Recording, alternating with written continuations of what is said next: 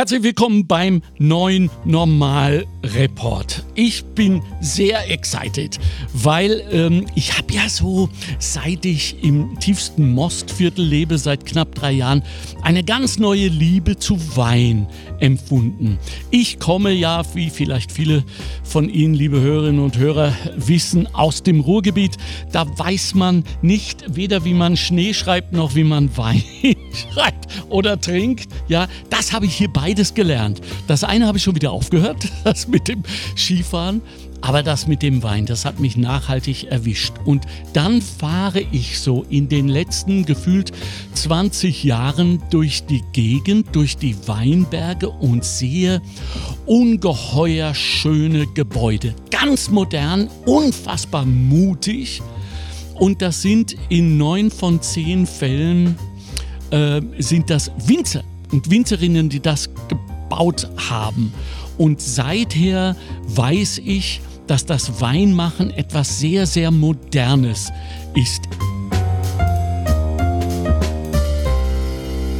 Ich habe zwei Weinmacher bei mir, Michael Linke und Franz Hofbauer von der Grabenwerkstatt. Grüß euch. Hallo, Servus. Servus, hallo. Danke, dass ihr euch die Zeit genommen habt, hier nach Bischofstetten zu kommen. Ja, schön, dass Ins, wir sein dürfen. Ja, äh, und vor allem, dass ihr beide, weil auf eurer Homepage ladet ihr zwar alle Leute ein, sie sollen möglichst kommen und den Hof besuchen. Hof, sagt man ja, ne? Ja, Hof, ja. den Hof besuchen und dann natürlich auch, das sagt ihr nicht, aber erwartet wird möglichst äh, viel, also den Kofferraum voll zu füllen. Aber ihr sagt nicht böse sein, wenn nur einer sich um euch kümmern kann, weil es gibt so viel zu tun. In diesem Sinne, danke, dass ihr beide heute da seid. Wie geht es den Reben?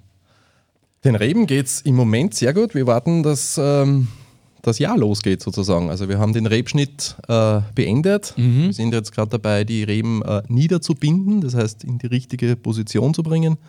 Und warten dann mehr oder weniger auf Ostern, wo quasi hm. laut biodynamischen Rhythmus das Ganze wieder losgeht und äh, die Natur erwacht. Biodynamisch, das ist natürlich das Ding, was bei, bei euch zählt und was sehr oft vorkommt. Ja, äh, ehrlich, ich sag's wie es ist, ich habe keine Ahnung, was das. Mir gefällt das Wort. ja, aber ich weiß nicht, was es bedeutet. Bitte um eine Lektion Römisch 1 Anfänger Biodynamik. das darfst du machen, Franz. Gut, dann mache ich das. Ähm, Lektion 1, biodynamisch. Ähm, naja, wenn wir über biologisch sprechen, biologisch einfach äh, Verzicht auf jegliche chemische äh, Mittel, auf äh, okay. jeglichen Dünger, Kunstdünger und so weiter. Mhm. Ähm, biodynamisch ist dann noch ein Schritt mehr. Also wir haben das ja ähm, kennengelernt eigentlich in, in, bei unseren Praktiken, speziell mhm. Neuseeland. Neuseeland ist da ganz ein großer äh, Vorreiter bei der Biodynamie. Und da geht es dann noch einen Schritt weiter, nicht nur biologisch, sondern das Dynamische, das heißt auch mit Einbezug ähm, des natürlichen Rhythmus, des Jahresrhythmus, des, der, des ah. Kosmos. Okay, ähm, genau. Mondphasen und das? Richtig, Mondphasen und natürlich die äh, die ganzen Erdanziehungskräfte und, und Expansionen einfach mit dem Jahresrhythmus zu arbeiten. Und das weiß man heute, wie die unterschiedlichen Erdanziehungskräfte wann funktionieren. Das weiß man? Natürlich, es gibt die Lehre von, von Rudolf Steiner ja. äh, über die Biodynamie. Das ist sehr, soll ich sagen, das ist sehr wissenschaftlich. Mhm. Ähm, aber man hat sich für die, für die Weinbranche hat man es ähm, nicht neu erfunden, möchte nicht sagen, nicht neu erfunden, aber vielleicht auf die Weinbranche umgelegt, auf den Weinbau. Da gibt es ein paar äh, ganz, ganz bekannte Winzer, die das schon Jahrzehnte machen, wie den Nicolas Joly aus dem Loire-Tal, mhm. der sich da schon Jahrzehnte beschäftigt und der viele Bücher geschrieben hat. Und äh, von da ja, kommt man dann, wenn man das einmal erfasst hat, diese Materie und interessiert hat, dann, dann kommt man da rein und, und beschäftigt sich immer mehr damit. Mhm. Das war jetzt der Franz Hofbauer. Jetzt frage ich den Michael Linke. Ähm, schmeckt man das dann oder hat man nur ein gutes Gewissen? Hat man nur ein gutes Gefühl beim Trinken? Nein, also wie wir gestartet haben und vorher schon, ich muss sagen, bei uns hat sich, auch bevor wir das Weingut gegründet haben, 85 Prozent um unser Leben war sich um den Wein gedreht. Ja. Und man war auch bei Blindverkostungen, was wir eigentlich sehr gern machen, weil man da, das ist die ehrlichste Art und Weise, über einen Wein zu beurteilen. Mhm. Und dann kommt man schon auch immer wieder drauf, dass Weine, die aus biologischer, aus biodynamischer Richtungsweise kommen, Be Bewirtschaftungsweise, einfach etwas anders schmecken. Ähm, eine andere Harmonie haben, äh, andere Fruchtfolge haben, haben für mich immer so was Rotbeeriges. Ähm, einfach auch was, was mit mehr Trinkspaß, mit mehr Trinkvergnügen verbunden ist. Und im Endeffekt, man kann so viel über Wein sprechen und an Wein mhm. urteilen, auseinandernehmen. Im Endeffekt geht es nur darum, dass er einem schmeckt. So, sagt der Mann von der Grabenwerkstatt. Das ist ja wichtig, dass wir das ab und zu sagen. So, ähm, Franz, du hast Neuseeland erwähnt. Jawohl. Da habt ihr euch äh, kennengelernt, richtig? Nein, kennengelernt haben wir uns in Österreich. Ah, doch. Ja. Und dann seid ihr aber gemeinsam. Ja. Genau. Also mhm. wir, haben, äh, wir haben sie in Österreich kennengelernt, äh, im in Weingut in, in der Wachau, wo ich gearbeitet habe, mhm. ähm, die Domäne Wachau. Und da war der Michael dann Praktikant. Er war Geisenheim studiert und hat sein Pflichtpraktikum dort absolviert. Da haben wir uns kennengelernt, sind äh, beste Freunde waren und dann haben wir irgendwann in einer äh, recht äh, feuchtfröhlichen Nacht einen Flug nach Australien gebucht und sind dann. Echt? Ja. Spontan. Ziemlich spontan. Ja, ja. Haben, wow. Am nächsten Morgen haben wir erstmal telefoniert, wie dann der Alkoholpegel etwas nachgelassen hat. Haben wir das wirklich gemacht? One-Way-Flight nach Perth Nee, und ne? dann einfach schauen, was passiert. Ja, ja wie geil ist das und denn?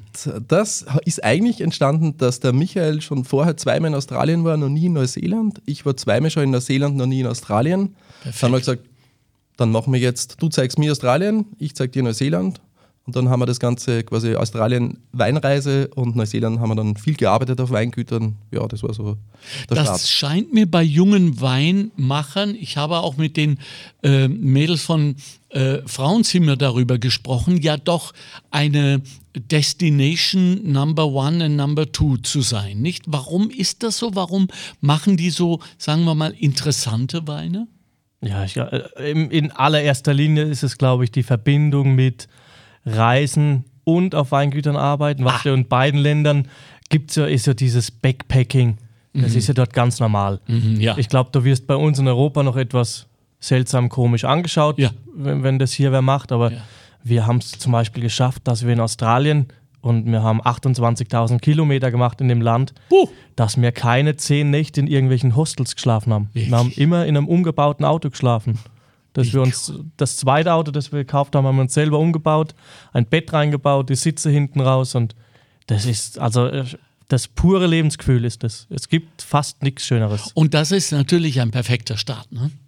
Das ist ein perfekter Start, ja. Und man muss ja dazu sagen, dass in, Neuseeland halt auch die Weingüter ein bisschen anders konzipiert sind oder von der Tradition heraus. Es gibt mhm. nicht wirklich Tradition. Mhm. Ähm, es sind äh, Unternehmen, auch sehr klein, also da stecken schon einzelne Personen dahinter, eine Familie, aber die arbeiten irrsinnig gern mit äh, Leuten aus Übersee, äh, eben jungen Leuten, die was lernen wollen. Das heißt, wir waren dann teilweise in Teams mit 30 Leuten, die Backpacking waren und, und dort am Weingut dann gearbeitet haben.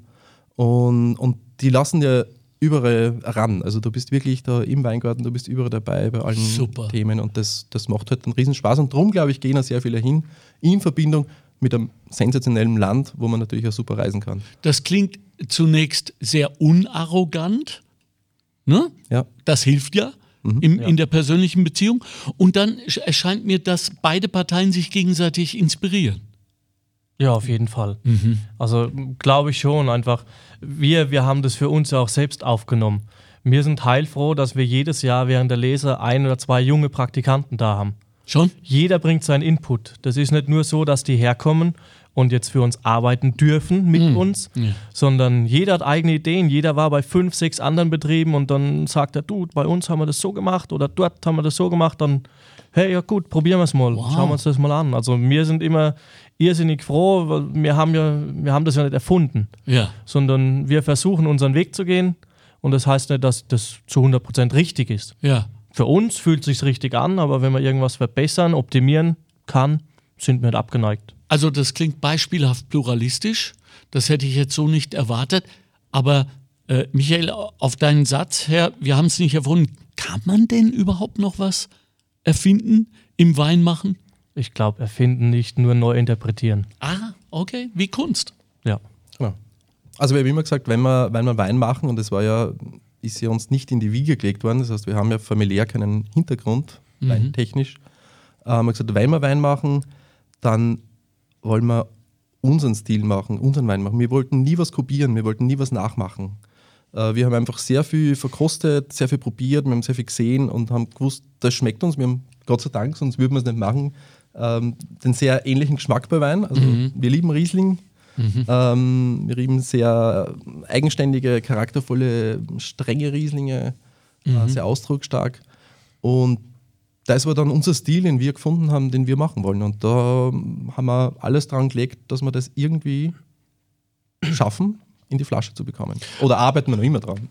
Also äh, Franz Hofbauer klingt eigentlich wie der Sohn in der fünften Generation einer Wachauer Winzerfamilie. Franz stimmt, also das ist jetzt schon, glaube ich, die fünfte Generation mit Franz. Okay. Das heißen alle Franz bei uns. Ja, ja. Aber nichts mit Wein zu tun. Ne? Nix. Nein. Michael, du? Auch nichts. Also natürlich in der Pfalz groß gewachsen. Ja. Man kommt am, am Wein nicht dran vorbei. Ja. ja. Und ich habe eigentlich Lehramt studiert. Ah. Ein ganzes Semester. Hey, wow. Ja. Fast äh, schon examiert. Ja, ja, sicher. Ne, hat mir überhaupt keinen Spaß gemacht. Nix. Und meine Schwester hat Gott sei Dank einen Winzer geheiratet und der hat dann gesagt: Geh, Michi, du interessierst dich so für Wein. In Geisenheim gibt es einen neuen Studiengang. Komm doch mal mit, schau dir das mal an. Ja, und allein dieses Lebensgefühl in Geisenheim, also es dreht sich fast mehr um die Zeit nach der Vorlesung ja. als um die Vorlesung. Also Ja. wirklich das praktische Üben, nenne ich es mal. Ja, gut. Nein, das, mir hat es einfach irrsinnig Spaß gemacht, einfach äh, während dem Studium alle möglichen Weinländer kennenzulernen und eben auch dieses richtige Verkosten kennenzulernen. Was ja nicht, viel sagen immer, ach Gott, jetzt hast du um 9 Uhr, sehen die uns unsere Weine verkosten, sagen, ah, euch geht's wieder gut. Aber das war, die Professoren haben es uns ja auch nicht leicht gemacht, sondern die ganzen Sensorikprüfungen waren immer morgens um 8. Da ist der Gaumen eigentlich mit am schlechtesten Ist es so? frisch Zähne geputzt, Ja. äh, vielleicht was gefrühstückt. Wir haben es dann wirklich immer so gemacht. Wir haben dann ein kleines Glas Bier getrunken vorm Verkosten. Bier neutralisiert und dann ist der Gaumen frisch und munter. Wow. Darf man das äh, öffentlich sagen, was du gerade gesagt hast? In, in Europa schon, in Australien nicht. Nicht. Dann, also es scheint, dass in diesen Weinschulen in diesem Land doch viele dieser Beziehungen und Freundschaften und dann auch Geschäftsbeziehungen entstehen. Habt ihr den Eindruck, dass das ein Zufall ist, der natürlich der gemeinsamen Sache auch geschuldet ist? Oder legen die sogar Wert drauf, diese Institute? Also ich glaube schon, die Weinbranche ist, Oder? ein, die Weinwelt insgesamt ist eine der kleinsten Welten, kleinsten Branchen, die es gibt. Also allein, wenn man in Düsseldorf auf der Prowein ist, das ist die größte Weinmesse in Europa. Also mal, wenn, wenn wir sagen, wir treffen uns in einer Viertelstunde in der Halle 3 und ich bin gerade in der Halle 7, brauchst du eineinhalb Stunden, weil du so viele Leute triffst und Smalltalk und wie geht's dir Ja. und ach Gott, wann haben wir uns gesehen und komm, kostet es und das ist wahnsinnig. Es ist eine sehr familiäre, kleine Branche und mit lauter Leuten, die äh, sehr gerne genießen und Ja. das macht halt einen Riesenspaß. Ja. Aber Moment, Jungs, also jetzt mal äh, Stopp, weil das klingt mir jetzt ja alles wie eine Hippie-Kommune 1979. Ja, so ist es ja auch nicht. Also es ist ein hart umkampf, umkämpfter Markt, ist es nicht? Ein hart umkämpfter Markt ist es schon. Ähm, man muss es vielleicht ein bisschen aufteilen in zwei Bereichen, würde ich mal sagen. Also es gibt natürlich die, die Big Player, also die ganz großen, ähm, wo es wirklich um, um Menge geht. Äh, spreche ich jetzt von, von Weine im Lebensmittelhandel in ganz großem Stil. Ähm, und dann gibt es ähm, sicher der kleinere Bereich, dieses absolute ähm, nur Qualitätsstreben ganz, ganz oben, also die Spitze quasi. Wo ihr seid. Wo wir uns immer gesehen haben und immer hin wollten. Also das war immer unser, das andere wäre für uns, war kein Thema. Wäre auch nicht möglich gewesen in, in der Art und Weise, wo wir gesagt haben, dass wir Wein machen möchten und wie unser Wein sein Okay, soll. jetzt müssen wir das mal aufklären. Sonst sind die, die Hörerinnen irgendwie äh, im, im Dunkeln noch. Beide keinen Background. Das heißt, ihr, ihr habt auch keine Weinberge geerbt. So, damit habt ihr euch ja, fällt mir gerade ein, die Übergabe erspart und ihr wisst ja von vielen Erzählungen, harte Nummer Ja. über Jahre. Ja, ja? also- so. Aber wie, seid ihr durch die Wachau gefahren und habt aus dem Auto gesagt, ach guck mal hier da oben, das gefällt uns. Wie kommt man denn an ein Weingebiet? Also, ähm, wie ich mein Praktikum absolviert habe in Österreich, 2009 war das. Und dann habe ich eben das Glück gehabt, da ich bei der Domäne Wachau war und äh, Ah. die haben 420 Hektar, das heißt knapp ein Drittel aller Trauben, die in der Wachau produziert werden, werden dort zu Wein verarbeitet. Okay. Die haben fast aus jeder bekannten Einzellage gibt es dort ein Wein. Was macht man den ersten Tagen? Man will sich zuerst mal mit den Weinen beschäftigen, anfreunden, kennenlernen. Und ein Wein ist für mich besonders rausgestochen. Der kam aus dem Spitzer Graben. Dann habe ich gefragt, warum schmeckt der so anders wie alle anderen? Ich habe das nicht gewusst. Ich bin relativ blauäugig in die Wachau gekommen. Da ging es dir Also- so wie mir jetzt. Ja, ja. Also ich muss mich wirklich outen. Ich, während meinem Studium, ich war froh, dass ich dann irgendwie noch einen, einen Platz ergattert habe. Ich war immer so, ja, was ich heute nicht mache, mache ich morgen. Ja. Passiert schon noch. Ich bin daher gefahren, bin in Melk abgefahren. Ich habe nicht mal gewusst, dass das Weinbaugebiet an der Donau liegt. Ich habe nichts gewusst, gar nichts, wie ich hergekommen bin. Und ja, und dann hat mich dieser Spitzer Graben so fasziniert. Und dich eigentlich auch schon immer. Äh, Kühler, nur Terrassenlagen, dann was andere als Nachteil sehen, äh, mir eben als Vorteil gesehen haben, dieses karge, unverfälschte von den Terrassen, kühle Fallwinde vom Jauerling, vom Waldviertel. Aber jetzt müssen wir noch kurz erklären, Spitzer Graben ist ja dann schon sehr eine Enklave quasi in, der Wachau. Äh, man kennt ja die Wachau entlang der Donau, die Perlen an der Donau, Dürnstein, Spitz, Weißenkirchen, also die Ja. bekannten Orte. Und dann gibt es eben diesen Spitzer Graben. Ähm, das ist quasi das äh, westlichste Zipfel von Ja. der Wachau, ähm, die, die kühlste Ecke und das größte Seitental. Das heißt, wir gehen von der Donau weg Richtung Waldviertel in ein Seitental, das circa ähm, 10 Kilometer lang ist. Und dort, äh, das war immer so dieser bäuerliche Teil der Wachau, Okay. dieses nicht so bekannte, ähm, viele ganz kleine Familien, die nur einen Weingarten hatten, alles wurde der Genossenschaft geliefert. Und das ist das, wovon der Michael jetzt gesprochen hat.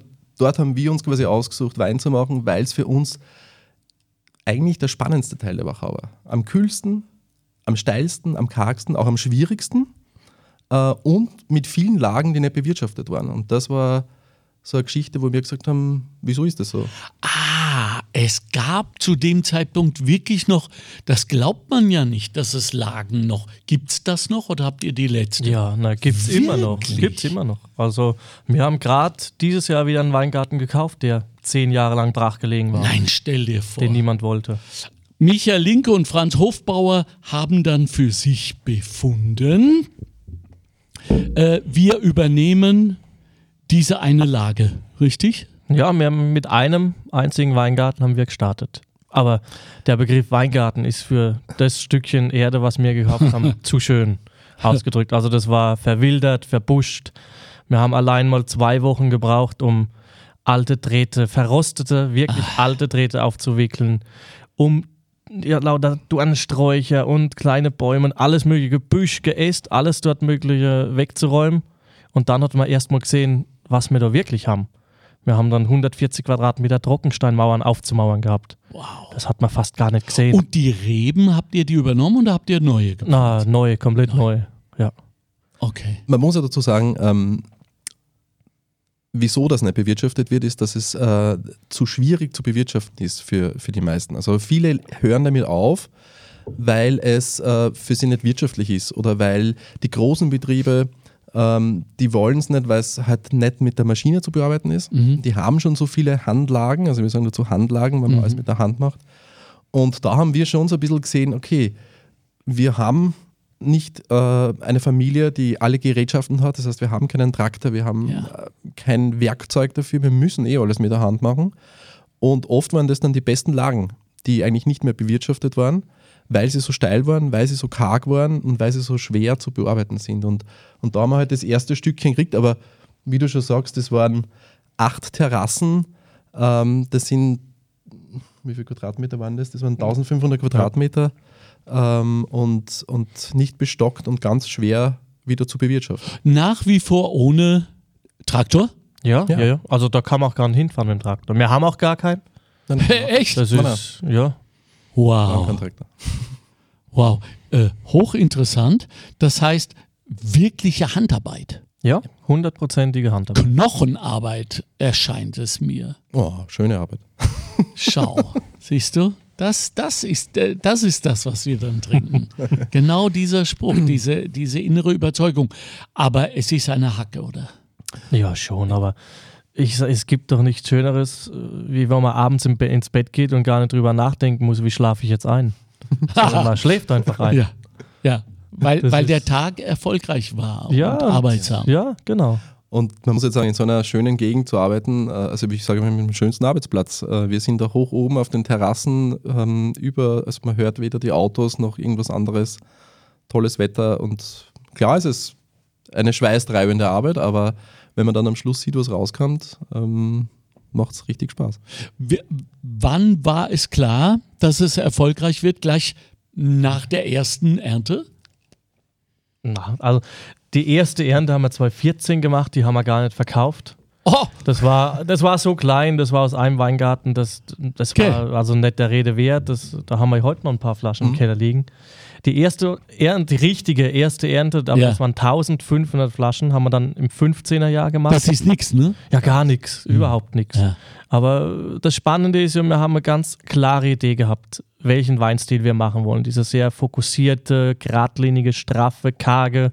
Wir wollten wirklich dieses karge vom Spitzer Graben widerspiegeln, die Mineralität vom Boden, das salzige, kräutrige, auch mit höherer Säure. Und dann steht man vor dem Tank und der Tank ist fertig mit der Gärung und dann, ja gut, wie schmeckt das jetzt? Und dann schon spannend, wenn es dann wirklich auch in die Richtung geht, die man sich vorstellt, die man haben will, weil wir ja genau diese Schritte auch gegangen sind im Weingarten, im Keller, obwohl wir die ersten Jahre und auch heute noch mehr als genug Fehler machen, aber Das gehört dazu. Learning by Doing. Und an dieser Stelle, wenn man dann aus dem Tank äh, kostet, ist ja der Käse gegessen, oder? Also da kann man ja dann nichts mehr verändern, richtig? Ja, also in, in unserem Fall, so wie wir es machen, die Weine ungeschönt und unfiltriert abzufüllen, kann man eigentlich nicht mehr viel machen. Also man könnte belüften, ja, wenn man sagt, er ist sehr, sehr reduktiv, dann kann man ein paar Eimer rausholen, ein paar Kübel und drüber leeren, dann dass er ein bisschen Luft kriegt, aber Okay. ansonsten Aber im, im, im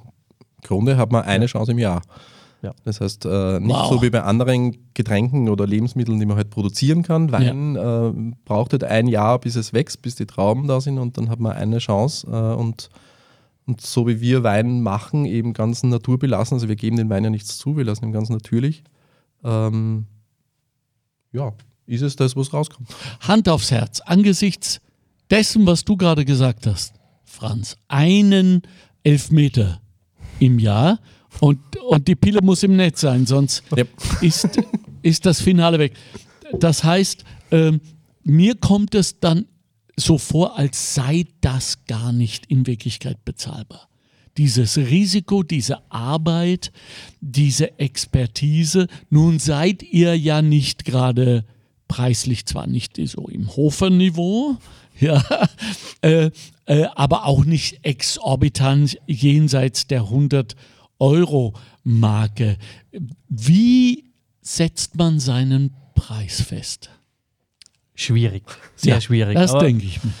wie wir die ersten Weine gemacht haben, also ich würde behaupten, ein großer Vorteil, den wir haben, ist, dass wir uns schon sehr intensiv und viel mit Wein beschäftigt haben, sehr viel auch getrunken, gekostet haben, dass wir recht gut verkosten können. Und wie wir die ersten Weine fertig gehabt haben, 2015, dann haben wir einfach das, was Rang und Namen hat, aus der Wachau eingekauft, auf den Tisch gestellt. Meine Frau hat uns das eingeschenkt, wir haben das blind verkostet. Blind. Blind, ja, ja. Ohne dass man weiß, was man jetzt im Glas drin hat. Das ist die ehrlichste Art und Weise, wie man Wein beurteilen kann. Und dann haben wir festgestellt, okay, für unseren Geschmack, das, was wir gern trinken, können wir oben mitspielen bei den Top-Betrieben. Champions League. Das war lustig, dass du das sagst, weil das war eine Aussage, die ich immer gesagt habe, weil ich bin großer Fußballfan. Ich habe immer gesagt, wenn wir das machen, Ja. dann will ich Champions League Ja. spielen. Ich will nicht äh, dritte Liga irgendwo So mitspielen. Und äh, dann haben wir uns ehrlicherweise nicht getraut, dass wir ganz, ganz, ganz, ganz oben einsteigen, sondern wir haben gesagt, okay, wir bleiben einfach ein paar Euro drunter. War das klug? Wir haben schon sehr gut eingestiegen, aber im Nachhinein hätte es nichts geschadet, höher einzusteigen. Ich glaube trotzdem, dass es klug war. Hm. Ich glaube, das klug war, ähm, weil, weil wir schon auch sehr doch sehr traditionell denken, obwohl wir ganz was Neues eigentlich gestartet haben. Aber uns war schon auch immer wichtig, das Gesamte zu sehen, wie das, wie das in der Region ist, wie es, wie es zu dem Ganzen passt. Und ich glaube, es wäre ab, zu abgehoben gewesen, da jetzt 100 Euro zu verlangen für eine Mhm. Flasche Wein, äh, nur weil wir glauben, dass das so gut ist. Also der Preis regelt sich dann eh mit der Ja. Zeit, Ja. wenn es gut ist. Ja, wenn uns jetzt zwei junge Damen, zwei junge Herren zuhören, äh, der eine äh, will Lehrer werden, äh, der andere, was was bei dir? Was, Ich bin gelernter Koch. Ko- Ko- immerhin, also affin, weinaffin zumindest. Ne? Also Ja. der eine ist äh, Kochlehrling irgendwo und sagt, ey, komm, das machen wir auch. Äh, Das scheint ja wirklich kein Miraculum zu sein, wenn man denen so zuhört. Was sagt ihr denn?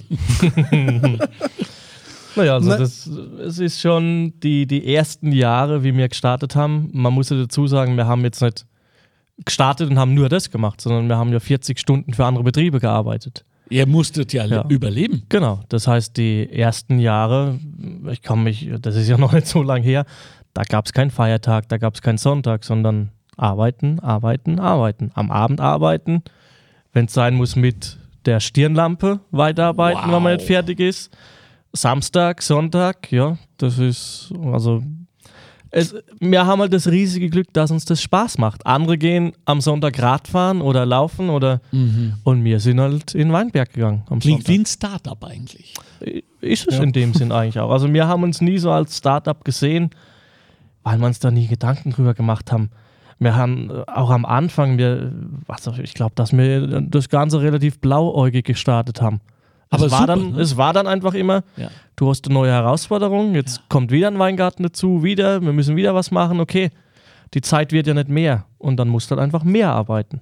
Das ist immer ganz oft gefragt worden schon, ähm, wie wir das Ganze geplant haben Ja, und genau. so weiter. Also wir hatten nie einen Businessplan, wir haben nie, nie groß Pläne gemacht, wie sie das entwickeln sollen, sondern wir haben einfach gewusst, wir wollen geilen Wein machen. Ähm, und was brauchen wir dazu? Wir suchen uns den perfekten Ort, wo wir sagen, da können wir das. Ähm, und wir haben ja wir haben ja auch kein Weingut gehabt. Das heißt, äh, die ersten Jahrgänge haben wir eigentlich im alten Erdäpfelkeller von meiner Oma gemacht. Äh, da haben wir ein paar Tanks reingestellt und da haben wir die ersten Weine gemacht. Mit ganz äh, einfachen Sachen, also ohne, ohne Pumpe, ganz, ganz simpel. Wow. bisschen verrückt wahrscheinlich. Also wenn, die haben immer gesagt, ihr seid ein bisschen verrückt, so ohne irgendwas zu machen, aber Nur Ah. in der Phase ist man so verrückt, oder?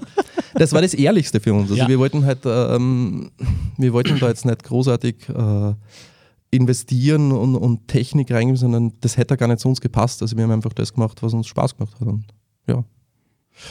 Nie gereut? Nein. Nee. Nee. Aber sag mal, da braucht man natürlich auch Partnerinnen dazu, die da mitmachen, Ja, klar. Das stimmt. Das oder? Funktioniert meine, sonst nicht. Also das ist auch gerade gerade jetzt, ich meine, meine Frau und ich, wir sind jetzt sechs Jahre verheiratet, das dritte Kind ist unterwegs. Gratuliere. Das super. ist, das bleibt die Kindererziehung halt oft an meiner Frau hängen, ja. Mhm. Und ich versuche halt die Zeit, in der ich dann daheim bin, wenn man jetzt selbstständig ist, wir haben es jetzt geschafft, dass wir seit eineinhalb, zwei Jahren nur noch für uns arbeiten können, Schön. kann man sich das etwas anders einteilen. Aber vorher war das halt, ja, recht Da waren die Kinder schon da, Zeit. als ihr begonnen habt. Ja, ja, also wie wir begonnen haben, nicht. Also bei uns, äh, das erste, unseren Sohn, der erste von uns, der kam dann 2017 zur Welt. In der Aufbauphase. Ja, ja. Okay, also es gab schon noch auch ein bisschen Freizeit, sage ich jetzt mal ganz offen. mal. Also so ins Bett gefallen, wie du vorher erzählt hast, seid ihr dann noch nicht nicht. immer, nicht immer. genau, also die zehn Minuten hat es dann noch gegeben, um ein Kind zu zeugen. Äh, jetzt bist du, mein lieber Franz, äh, Koch, kannst das also zumindest rudimentär noch. Ne? So, Ich versuch's. haben wir denn dann äh, mit, einer, äh, mit einem Grabenwerkstatt das Hotel zu rechnen? Weil das scheint ja unter Winzern im Moment zu grassieren. Nein, nein, gar nicht. Äh, überhaupt kein Thema. Ähm, Grabenwerkstatt ist Grabenwerkstatt und ist Wein. Also uns interessiert auch nur Wein. Wir wollen jetzt nicht irgendwas, irgendwas anderes machen. Okay. Ähm, Kein T-Shirt, keine Merchandise. na, nur für unsere Leser. Ah, okay, wirklich? genau. Also wir haben ja, also das Wichtigste im Jahr, es ist ja eigentlich die Ernte. Die Ernte Ja. ist für uns das Fest des Jahres. Da, Ja. da ernten wir quasi den, den Ertrag vom ganzen Jahr. Und da haben wir ganz viele Freunde und, und Familie und, und Bekannte, die uns helfen während Super. der Weinlese. Es ist immer ein großes Fest, es gibt immer viel zum Essen, zum Trinken. Ähm, und als Dankeschön gibt es auch immer ein, ein Lesegeschenk. Und das ist dann immer irgendwas, was wir uns einfallen lassen. Cool. Kann Also, eine neue Jacke sein oder ganz unterschiedlich. okay. Das ist das Einzige, was es gibt. Aber das ist wirklich nur für uns intern, aber sonst. Ja. Das heißt, der Wein ist sich selbst Marke genug. Der braucht keine Hefeln, keine T-Shirts. Äh, okay, das heißt, betreibt der Wein selbst dann auch sein eigenes Marketing oder müsst ihr da schon dahinter sein? Ja, Also im, im Endeffekt, ähm, die schönsten und besten, erfolgreichsten Verkostungen sind eigentlich immer die, wenn man ganz wenig über den Wein gesprochen hat.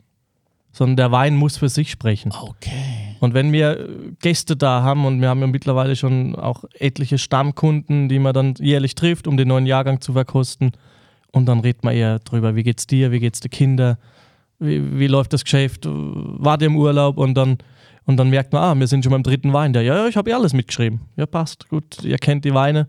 Und im Prinzip, wir haben halt irgendwie dieses, auch dieses Glück gehabt, dass wir immer sehr klein gewachsen sind. Mhm, Von okay. 1500 Flaschen auf 3500, auf 5000, auf 7000, auf 10.000, auf 12.000. Jetzt sind wir bei 17.000 und wir hatten nie einen Verkaufsdruck. Mhm. Das, das meine ich jetzt auch gar nicht, das soll gar nicht arrogant wirken oder so, aber wir haben nie irgendwo anklopfen müssen und sagen müssen, hey, wir sind doch jetzt neu, wollt ihr unseren Wein haben? Es hat sich, es, dadurch, wir haben es ja vorhin schon gesagt, die Weinbranche ist sehr klein. Ja. Es hat sich dann immer relativ schnell und gut rumgesprochen. Gerade auch, wenn man in einem sehr bekannten Weinbaugebiet ist Mhm. und wenn es was Neues gibt, interessiert es natürlich auch die Leute. Ja. Und Ja. das spricht sich schnell rum. Und so war es immer so, dass wir in einer Lage waren, die auch nicht immer schön ist, aber in der man den Wein dann zuteilen muss, weil einfach zu wenig da ist. Ja. Nun, ihr zwei, äh, Michael Linke und Franz Hofbauer von der Grabenwerkstatt, wir sitzen ja heute hier auf Initiative des äh, niederösterreichischen Tourismus, die ja sowohl mich als auch euch angesprochen habt. Da gibt es eine Initiative äh, Kultur bei den WinzerInnen und äh, da seid ihr dabei, nehme ich mal an, sonst wärt ihr ja gar nicht hier. Genau. Ja? Ja. Und ihr seid angesprochen worden, ob ihr offen seid für einen Podcast. Ich bin ja heilfroh, dass ihr gesagt habt, ja, wir wissen, was das ist und wir wollen das unbedingt machen. Cool. Und es hat sich ja jetzt schon gelohnt, also für mich zum Beispiel. Ich habe total viel gelernt, aber wenn ich mir das so anhöre, wenn ihr euren Alltag, auch euren, eure Freizeit und das Jahr über so beschreibt, dann kommt es mir so vor, als sei überhaupt gar keine Zeit mehr für Kultur da. Ähm, ich bin im Kulturgeschäft und habe keine Zeit für Kultur. ja, also wie macht ihr das denn? Beziehungsweise was interessiert euch äh, an, an der Zusammenarbeit in dieser Triangel? Also Kultur, äh, äh, Tourismus, Wein. Also, wie du es äh, selber angesprochen hast, es ist relativ wenig Zeit, Wenig Zeit. für Kultur, ja. Ja. Und jetzt haben wir vor zwei Jahren das Weingut gebaut. Das war immer ein Traum von uns, den wir nie geglaubt hätten, dass wir das so schnell realisieren können. Und dann haben wir von Anfang an gesagt, es gab eine Ausschreibung, das haben wir per E-Mail bekommen, Kultur beim Winzer. Jetzt haben wir letztes Jahr das erste Mal mitgemacht und waren einfach begeistert. Es kommen, wir mögen das ja auch, dass Leute zu uns kommen. Ganz unterschiedliche Charaktere, Erzähl mal, was da abgeht. Was heißt das genau? Also, ihr seid bei euch. genau, bei uns am Weingut. So. Und was ist dann die Kultur? Ja, letztes Jahr haben wir den Klaus Trabic bei uns zu Gast Okay. gehabt. Cooler Typ. der, ja, der gesungen hat und Ja. äh, eben mit einem Gitarristen und die, der Ablauf war so, die Leute kommen zu uns und natürlich, wenn man zum Winzer kommt, gibt es zuerst mal ein Glas Wein, Ja. das lockert gleich mal die Stimmung. Jawohl, und die Stimme. Ja, und die Stimme, genau. Und dann, dann haben wir unsere, eigentlich so unsere Story erzählt. Und unsere Story beinhaltet als Head-Titel unsere fünf Lagen, unsere fünf Einzellagen, die wir haben. Okay. Wie wir gestartet haben, haben wir uns fünf Lagen auserkoren, die wir unbedingt haben möchten. Und haben uns dann bemüht, dass wir in den unterschiedlichen Lagen Weinberge kriegen. Und die Geschichte wird dann erzählt, natürlich mit Verkostung. Weil man das so im Trocknen das zu erzählen, Und die fünf macht Lagen, keinen Sinn. die fünf Lagen haben wir ausgewählt, weil sie charakteristisch sind. Also das sind fünf Charakteren, die wir quasi in die Flasche bringen. Das sind fünf Weingärten, die komplett unterschiedlich sind von den Bedingungen, also Boden, Ja. Klima. Ja. Ähm, und das wollen wir am Tisch stehen haben, fünf Geschichten. In einer Flasche. Nein, fünf Flaschen. Fünf Weine. Fünf, Weine, fünf, Weine, Flaschen. Fünf Weine. Also fünf unterschiedliche. Jede Lage ein unterschiedlicher Wein. Genau. Genau, ja. Wow. Okay. Also ein, wir haben ein sehr, ein sehr klares Sortiment. Also bei uns gibt es quasi äh, zwei Ortsweine. Das ist Grüne Wettliner, Mhm. Ja. zweimal. Eines ist ähm, allgemein Wachau, einmal Ja. nur Spitzer Graben. Und dann gibt es diese fünf Einzellagen. Fünfmal ein Weingarten, Mhm. fünf Geschichten in der Flasche. Komplett gleich vinifiziert, aber ganz unterschiedlich. Wie cool. So, jetzt habe ich zum Beispiel rausgehört, dass ihr uns jetzt alle auffordert zu träumen. Denn ihr habt A, diesen Traum gehabt, wahrscheinlich schon äh, im umgebauten Auto in Neuseeland. Irgendwann werden wir mal unterm Punkt die Punkte Genau. hier einsetzen. Ja? Dann wart ihr dort, dann habt ihr diesen Traum der fünf Lagen geträumt und alles ist wahr geworden. Äh, wie wichtig ist denn das Träumen? Im Nachhinein erscheint es einem doch oft so unwesentlich, weil so viel Arbeit dazwischen war. Ja, klar, aber Träumen ist ganz wichtig. Also es war ähm, diese Visionen, was man hat, oder diesen, diese Gedanken, wenn man das wirklich, wenn das das Herzblut ist, wenn man das wirklich möchte, ähm, dann, dann passiert es einfach. Und das war bei uns so. Wir haben, wie ich vorher schon gesagt habe, wir haben keinen Businessplan gehabt, sondern wir wussten, wir wollen das machen. Ähm, das war immer unser Traum und dann passieren die Sachen einfach. Wir haben, wir haben das Weingut gebaut 2020 nach, nach unserem fünften Jahrgang eigentlich, oder eigentlich vor unserem fünften Jahrgang, also 20 war der fünfte. Und In der Krise übrigens, in, Äh, in ja. der Pandemie. Wow. ja, und das hätten wir nie, nie gedacht, dass wir das, ähm, dass wir das schaffen nach fünf Jahren, dass wir sowas investieren können. Ähm, und, aber wir haben nie groß darüber nachgedacht. Wir haben gewusst, wir brauchen, wir brauchen mehr Platz, äh, wir brauchen eine Umgebung, wo wir qualitativ so arbeiten können. Und dann müssen wir was machen. Und dann haben wir einfach gesagt, ja, dann machen wir. Habt ihr eigentlich innegehalten, als es dann fertig war? Habt ihr euch dessen rückbesonnen, dass diesmal ein Traum war? Nein. Nee. Also das ist, man denkt da viel zu selten dran, Ja. sondern äh, Schade eigentlich. Es ja. war auch jetzt die, die, die, die Fragen, die du stellst, dann man fängt ins Grübeln an. Also ich habe mich jetzt konzentrieren müssen, dass ich weiter zuhöre, dass ich nicht Weil abschweife. du zurückgegangen Genau. bist. Und äh, es ist wieder, Franz gesagt hat, wir haben einfach gestartet, dann hast du neue Herausforderungen, dann passiert wieder irgendwas, dann hast du einen Hagel oder langanhaltende Hitze und du hast Voraussetzungen und neue Begebenheiten, die Probleme, die musst du jetzt einfach umsetzen in Lösungen. Und dann, dann machst du einfach. Weil in dem Moment, wo du es hast, dann machst du einfach. Ja. Wenn dir vorher wer gesagt hätte, was uns alles erwartet, ich weiß nicht, ob wir das so gemacht hätten dann. Das ist also, ich kann mich an, an eine Geschichte erinnern, weil ich war ja immer, ich war eher Praktiker, äh, Theoretiker eher immer. Also Okay. ich war, wie ich in Geisheim studiert habe, für mich war immer klar, ich will mal im Weinverkauf arbeiten, will, ja, Marketing. Genau, Sachen, sowas. Und dann haben wir den ersten Weingarten gekauft und relativ schnell, wie wir den Weingarten gehabt haben, und dann ging es natürlich auch daran, mit, mit einer Fräse mal zu arbeiten. Ja, natürlich, erster Arbeitstag, ich habe einen Unfall mit der Ja. Fräse. Nee, ne? Ja, und dann hängt mir heute noch im Ohr, was mein Schwager, der Winzer ist, zu mir gesagt hat, es ist nicht jeder für die praktische Arbeit gemacht. Und dann habe ich gesagt, du Drecksack, Punkt, Punkt, Punkt. Ja, Das ist, danke. dir zeige ich jetzt. ja, ja, ja, aber das wäre nämlich jetzt meine nächste Frage gewesen. Also, wir haben über Kultur gesprochen. gesprochen. Wie ist denn die Kultur unter euch. Weil ich meine, äh, man trifft sich, man trinkt Glas miteinander, äh, man mit schwerer Zunge schwört man sich ewige Liebe und wir schaffen das und so weiter. Und dann kommt aber der harte Alltag. Ihr macht einen extrem harmonischen Eindruck auf mich jetzt hier. War es immer so? Eigentlich schon, ja. Stell Ja. dir vor.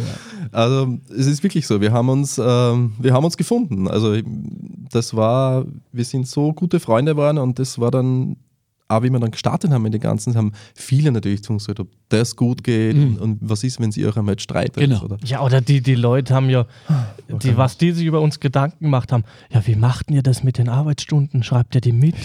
Und also, ich weiß nicht, wenn ich so anfangen muss, dann brauche ich gar nicht zu starten. Ja.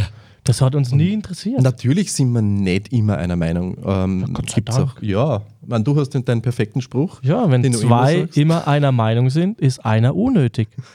Ah, ja. dann, das Ja. Ist, dann ja, gibt's, genau. dann gibt es keine Reibung und ohne Reibung, ohne sich ständig immer wieder zu hinterfragen, Ja. kommt man auch nicht voran. Ja. Das ist, der Franz ist dann so ein Typ, der dann oft sagt, kannst du jetzt mal zufrieden sein, kannst dich mal freuen? Und ich sage, das ist der erste Schritt zurück, Zufriedenheit. Ah, du, ist das der Deutsche? Ja, ja. Scheiße. Das ist der nicht Deutsche. ich bin, jetzt haben bei mir sämtliche Glocken geläutet. Ich habe gedacht, das kenne ich doch. Genau. Ja, das treibt uns an. Und äh, Wir haben es immer als Vorteil gesehen, dass Okay. wir zu zweit sind. Okay. Also wir haben, oder sehen es noch immer. Also wir sind zu zweit. Ähm, natürlich, jeder, man ist nicht immer gut drauf, man hat nicht immer dieselben Phasen. Es ist ja ein, eine Lebensphase oft dann. Und zu zweit, also man pusht sich gegenseitig. Also man, man, man gibt viel, man nimmt auch. Und von dem her, ja, funktioniert Aber wir haben, wir haben neun Monate in einem Auto miteinander gelebt. Also nachdem also wenn da kein, gesagt, wenn da kein Mord passiert, ist das, kann das nur Freundschaft sein. Absolut. Okay, das heißt, so, jetzt haben wir die, die Kultur. Ähm, das ge- gefällt mir übrigens sehr gut. Kann ich da auch mal kommen? na klar. Ja? Ich komme. Ja, ich weiß Sehr zwar noch nicht, was wir machen, aber wir machen irgendwas dort miteinander. Uns wird schon was einfallen. Ja, und ich, ich komme ja jetzt mit einem Informationsvorsprung. Ja, das wird, da ist ja dann Publikum, ne? ja, ja. ja. Ja, das wissen die ja nicht. Die denken, wir hätten uns jetzt. Das ist Gut, richtig. okay. äh, so, jetzt müssen wir aber über den Tourismus sprechen. Ja, jetzt haben Touristen generell in der Gastronomie und, und auch im, im Verkauf und so weiter, habe ich festgestellt, mitunter, ich, ich versuche es mal möglichst respektvoll zu sagen, nicht immer durchgehend alle den besten Ruf. Ja, also was ich schon gerne mal gehört habe, ist auch und vor allem in der Wachau, äh, der Tourist, die Touristin ist schnell mal zufriedenzustellen. Bitte eure Stellungnahme. Ja, also, also finde ich fürchterlich. Mhm. Das ist, also ich finde nichts fürchterlicher, als wenn ein Gastronom oder ein Winzer oder ein Hotelier, ganz egal wer, glaubt, Mhm. mit wenig Einsatz viel Profit erzielen zu können. Also das ist, ähm, man muss sich auch immer klar sein, in was für einer Gegend wir wohnen. Und in der Wachau hängen sehr viele Arbeitsplätze, Ja. sehr viel hungrige Mäuler, sage ich mal, Ja, ja. davon ab, dass Touristen kommen. Wenn Und- ich dir richtig folge, sollen wir auch anspruchsvoll sein als Touristen. Ich bezeichne mich auch Ja, auf jeden als Fall. solche. Auf jeden Fall. Also Ich meine, wir in, im Prinzip sind wir ja alle irgendwo irgendwann mal Touristen. Ja. Und wenn ich irgendwo hinfahre in Urlaub und ähm, was, was bedeutet ein Urlaub? Urlaub bedeutet für einige, sich oder auf andere Dinge vorher zu verzichten, dass ich mir diesen Urlaub dann leisten kann. Und der Urlaub soll immer schön werden, immer entspannt werden und dass das nicht immer der Fall ist, ist auch klar. Aber ähm, ich finde, dass jeder Gast einfach, wenn man kommt, immer das Recht darauf hat, perfekt behandelt zu werden. Mhm. Und wir sind Ja. ja, wir sind jetzt in, in Trandorf, wo unser Weingut jetzt ist ja ähm, ein bisschen abseits der Touristenpfade der Wachau, würde ich sagen. Ähm, was wir auch bewusst gewählt haben, also Okay. dadurch, dass wir halt eine, nur wir zwei sind und das eigentlich fast nur im Weingarten sind, ähm, haben wir sehr wenig Zeit eigentlich für, äh, für Verkostungen. Aber äh, wenn uns wer anruft und sagt, ich möchte eure Weine kosten, ich bin gerade auf Urlaub in Spitz äh, oder in der Wachau, ähm, freuen wir uns und, und nehmen uns auch wirklich Zeit äh, und, und machen dann mit dem eine Tour im Weingarten und verkosten, weil so eine, eine riesige Wertschätzung vom, vom Kunden oder vom, äh, von, von dem kommt, weil er das ja erleben möchte. Also möchte wenn ich, sehen. ich sage so, wenn ich euch so zuhöre, dann äh, kann ich es nicht anders sagen als, und das kann kein Zufall sein, dass ihr zwei seid genauso naturbelassen wie eure Weine. Das, äh, so ein Spruch zu sagen, hey, äh, wir haben wahnsinnig viel zu tun und ihr habt wahnsinnig viel zu tun, ohne Traktor Ja. ja, ohne chemische Keule. Und nehmt euch und freut euch über Besuchen, nehmt euch die Zeit. Das ist für mich eigentlich, wie es gemeint war, mal. Ja, lasst uns doch einen kleinen Ausflug machen, äh, weg vom emotionalen, ja, so kann man es auch nicht sagen, also hinein in das, was es ja dann am Ende doch ist, denn Mitarbeiterinnen müssen bezahlt werden äh, und, und so weiter und so weiter. Ihr wisst, worauf ich hinaus will. Es ist und bleibt ein Teil eines kapitalistischen Systems. Das sage ich wertfrei. Ja. Ja? Äh, ist es da, wenn man so zusammenarbeitet und so charakterlich gebaut seid wie ihr, nicht manchmal schwierig, mit diesem Teil des Lebens umzugehen? Es gehört einfach dazu, weil ähm, im, im Prinzip oder im, am Ende des Tages Hm. hat man die Banken im Genick. Ja, Die, exakt. die, die wollen ja, ich meine, wir haben das, den Betrieb, dadurch, dass wir keine 30, 40, 50 Jahre Vorlaufzeit hatten, wir haben es ja vorhin schon gesagt, wir haben von null gestartet, Wahnsinn. war da kein Kapital dahinter Ja. und alles über die Banken finanziert und die wollen natürlich bezahlt werden. Das ist ja das Schlechte daran. Die geben gern Geld und die wollen es dann wieder haben. Was freut er da? Genau. Und äh, ja, am Ende des Tages ist das, ähm, gehört das einfach auch als, man ist ja heutzutage nicht mehr nur Winzer, sondern man ist ja auch Geschäftsmann Das und, meine ich. und das ist ein Teil der Arbeit, die dazugehört und äh, manchmal wird es uns dann zu viel, weil wir jetzt den dritten Tag hintereinander im Büro sitzen müssen, Ja. Weil alles auch immer aufwendiger wird und Bilanzen. dann sagen wir, hopp, das jetzt lassen wir es heute mal liegen und äh, jetzt gehen wir raus, weil äh, es muss ja was weitergehen draußen. Ich glaube auch, dass die, die Kunst ist, äh, es zu schaffen, dass uns das nicht beeinflusst im Weinmachen. Bravo. Das ist das Wichtigste. Und das ist das, was du jetzt meinst mit dem, dass wir wieder rausgehen. Das haben wir wirklich oft, wenn es jetzt wirklich nur mehr um Zahlen geht und, und um, um Kredit und um, um das und das, dann hat es mit Weinmachen eigentlich nichts zu tun, jetzt in unserem Denken. Für das, dass wir guten Wein machen. Und dann müssen wir uns bewusster rausnehmen aus dem und dann wieder sagen, so jetzt gehen wir in den Weingarten und, und erden uns ein bisschen im Weingarten und kommen wieder runter. Und das ist, glaube ich, schon wichtig, dass nicht die Zahlen im Vordergrund stehen, weil dann machst du keinen guten Wein, wenn du nur über das nachdenkst. Wow. Empfindet ihr euch nicht manchmal äh, in diesem Beruf, in diesem Feld der Winzerinnen äh, im, im gesamten österreichischen Land als Fehlfarbe, als etwas Besonderes, als so anders? Denn ihr kommt mir schon vor allem eu- eurer Philosophie wegen als sehr anders vor. Ist es auch das, was die Touristinnen dann ähm, erwartet? Andere Winzer? Also ich glaube nicht, dass wir so anders sind. Ähm, ich glaube, dass die, die ganz großen, erfolgreichen Winzer, die waren ganz genauso früher, wie sie angefangen haben. Das, das vielleicht merkt man das jetzt nicht mehr, weil sie schon so lange so erfolgreich sind. Äh, aber die, die waren, die haben, glaube ich, zu sagen, genauso gedacht früher. Soll man sich davor schützen vor so einer Entwicklung? Und wenn ja, wie habt ihr das vor? Ich weiß nicht, ob man sie so richtig schützen kann davor. Ich glaube, man muss einfach äh, sich Ja. treu bleiben und sich ehrlich bleiben. Dann. Ja, einfach auch drüber nachdenken, was wir machen. Wir machen Wein. Ja. Wenn, wenn wir keinen Wein machen, dann, dann wird es keinem schlechter Ja, gehen dadurch. ja, Aber wenn es kein Trinkwasser gibt oder wenn es keine Bäcker gibt die, oder wenn es keine Ärzte gibt, die, die haben ja wichtige Aufgaben. Wir haben einfach das Glück, dass wir unsere Leidenschaft zum Beruf machen konnten, dass wir damit jetzt unsere Familien ernähren können, dass es uns gut geht, dass wir in der Natur arbeiten können. Wir können das machen, was wir wollen und verdienen auch noch Geld damit Und haben jeden Tag Spaß. und haben, haben Spaß dabei. Aber im Endeffekt einfach sich nicht zu wichtig nehmen. Was machen wir? Wir machen Wein. Ja, alleweil, aber wie ihr ihn macht, das ist schon etwas Besonderes. Und ich habe jetzt, wir gehen so langsam in die Schlussrunde, in unserem ganzen Gespräch immer wieder einen Begriff gespürt, gehört und gespürt und das ist Spirit. Also ihr habt schon einen eigenen Grabenwerkstatt-Spirit. Schön. Ja. Ich, ich weiß, dass man das ja persönlich nicht so mitbekommt wie die Kinder. Äh, die sieht man nicht heranwachsen. Da muss immer ein Besuch kommen und so, yes, ist da, wie groß. Ja? Also das spüre ich schon. Und das ist auch, glaube ich, dann das, was ich mir kaufen würde mit so einer Flasche. Dass ich weiß, ich trinke Spirit. Und meine Güte, brauchen wir Spirit. Alle. Ja. Ja.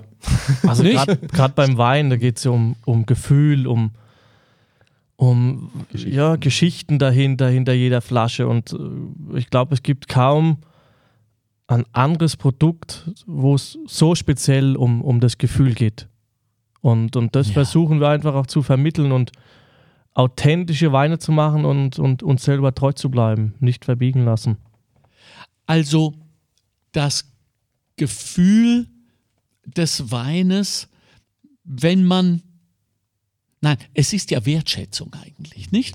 Es ist die Wertschätzung, die du jetzt äh, gerade, Michael, gesagt hast. Du meine Güte, wir machen Wein. Das muss man sich doch immer wieder auch bewusst machen. Ja, sein ein Gefühl, Stolz, ein Gefühl, ich bin vom Leben belohnt worden. Ich war fleißig, aber dennoch nicht. Und äh, dieses Gefühl des Weinmachens, ist das konservierbar oder geht das irgendwann mal im Zuge des Alltäglichen und des Erfolges vielleicht flöten? Na, ich glaube schon, dass es konservierbar ist. Ich glaube, wenn es das Gefühl, man muss sagen, wir haben eine der absolut, eine der weltbesten Regionen, wo wir Wein machen können. Ja. Einfach die Bedingungen, die sind ja, man kann ja nicht überall Wein machen auf der Welt. Es gibt wirklich ein paar, paar Fleckchen auf der Erde, die ganz, ganz besonders sind. Und dazu zählt die Wachau, dazu zählt der Spitzergraben. Ähm, und da sehen wir uns aber nicht groß drinnen, sondern eher klein, weil das, die Natur ist so stark ähm, und wir, wir haben eigentlich Glück, dass wir das machen dürfen, Wein machen dürfen. Da ist es schon wieder. Aber, aber ich glaube, dass man, dass man das nie verliert, weil Ich glaube auch nicht. das ist das, was der Franz vorhin gesagt hat. Man hat jedes Jahr nur eine Chance Ja. und man hat eine gewisse Anspannung, wenn die Lese startet. Es ist eine Vorfreude, man kann es kaum erwarten, wenn es losgeht. Und wenn es dann gestartet ist, und dann, dann, dann ist man auf einer, ja, das ist man ist da fast auf einem Trip. Also wenig Stunden Schlaf, doch auch viel gute Weine trinken während der Lese und einfach eine gewisse Anspannung, wann lese ich welchen Weingarten. Und, und das ist, man muss da Gefühl, man muss da reinkommen und ein Gefühl dafür kriegen. Und ich glaube nicht, dass man das verliert, weil jedes Jahr immer neu ist, anders ist, andere Voraussetzungen, vom Klima her anders, andere Trauben. Und äh, ich glaube nicht, dass man das verliert, dass man, dass man da abgestumpft wird. Also ich glaube, diejenigen, die das werden, dann werden die Weine automatisch schlechter. Das habe ich ja gemeint. Ich glaube, dass es eine direkte Korrelation zwischen dem, was man isst und dem, was man macht. Ja. Das haben wir, also da muss ich jetzt schon sagen, da haben wir uns auch bewusst immer ein bisschen eine Grenze gesetzt. Wir haben immer gesagt, wir wollen nicht groß werden. Wow. Wir wollen nicht groß werden, wir wollen immer das so machen, dass wir zwei beide noch in Weingarten gehen jeden Tag. Dass wir auch die Zeit dazu haben. Wir wollen nicht jeden, jede Woche oder jede zweite Woche im Flieger sitzen, irgendwo zu einer Verkostung hinfahren müssen, ähm, sondern wir wollen bewusst das Ganze klein halten. Und wir sind jetzt, äh, wir bewirtschaften äh, im Moment vier Hektar Weingärten und wenn jetzt noch ein oder zwei Hektar dazukommen, aber dann war es. Also mehr werden wollen wir nicht machen. Ihr wisst aber schon auch, was aus Leuten geworden ist, die sich irgendwann mal geschworen haben, wir wollen nicht groß werden. Ja.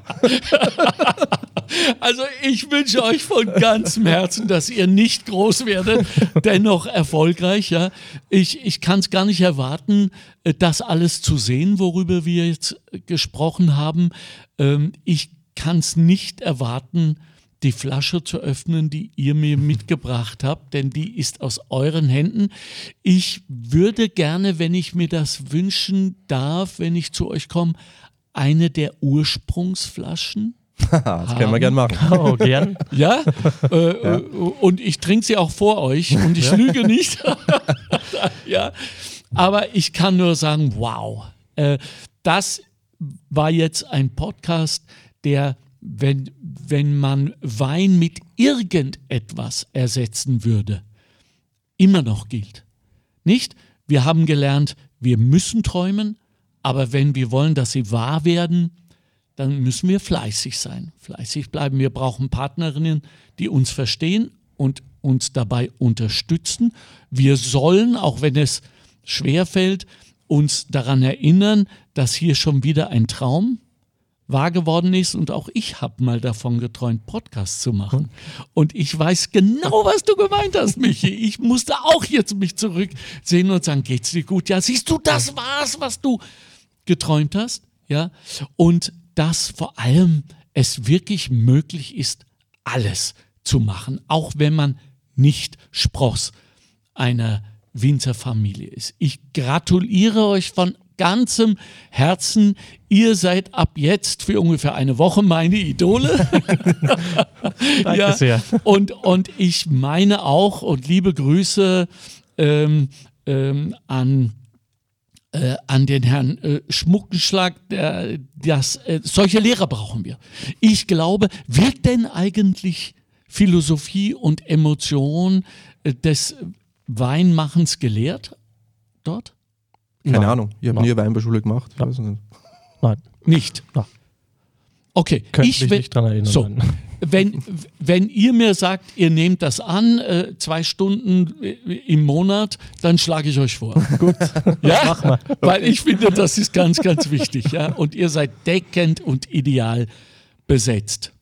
Alles erdenklich Gute. Vielen Dank. Und wenn es mal äh, bei der Lese gut äh, passt äh, oder, oder nicht gut passt und ihr braucht noch wen, ich kann lesen. Ja, sehr gut. Ja, Mit also, Erfahrung? Äh, nein, äh, ich habe jetzt nur an Bücher gedacht, aber ich werde mich da erweitern irgendwie. Ja. Darf ich meine ersten Leseerfahrungen bei euch machen? Ja, auf Na jeden klar. Fall. Sehr gut. Ja, das ist sicher super. Spaß bei uns. Ja. Dann, dann sehen wir uns äh, auf der Terrasse. Genau, das machen wir. sehr schön. Super. Dankeschön. Dank für die Einladung. Leute, das waren äh, Michael Linke und Franz Hofbauer von der Grabenwerkstatt. Ähm, und die machen einen wirklich geilen Wein. Das habe ich jetzt nicht erfunden, sondern der Franz hat das irgendwann im äh, Podcast gesagt. Das war ein, einer seiner Träume, er wollte einen geilen Wein machen. Und sie erwarten euch alle sehr. Ich finde ja, das ist unsere Zukunft. Das ist die Zukunft nicht nur dieser Region, sondern des gesamten Landes. Und ich meine, viele, viele junge Menschen sollten da zuhören, um zu sehen, wie es geht. Das könnte doch unser aller Zukunft sein. Inklusive Anti-Wachstumsphilosophie, was auch immer dann dabei rauskommt. Danke, Jungs. Alles Gute. Grüßt mir Dankeschön. eure Familie. Dankeschön. Ciao, ciao. Ciao. Ciao.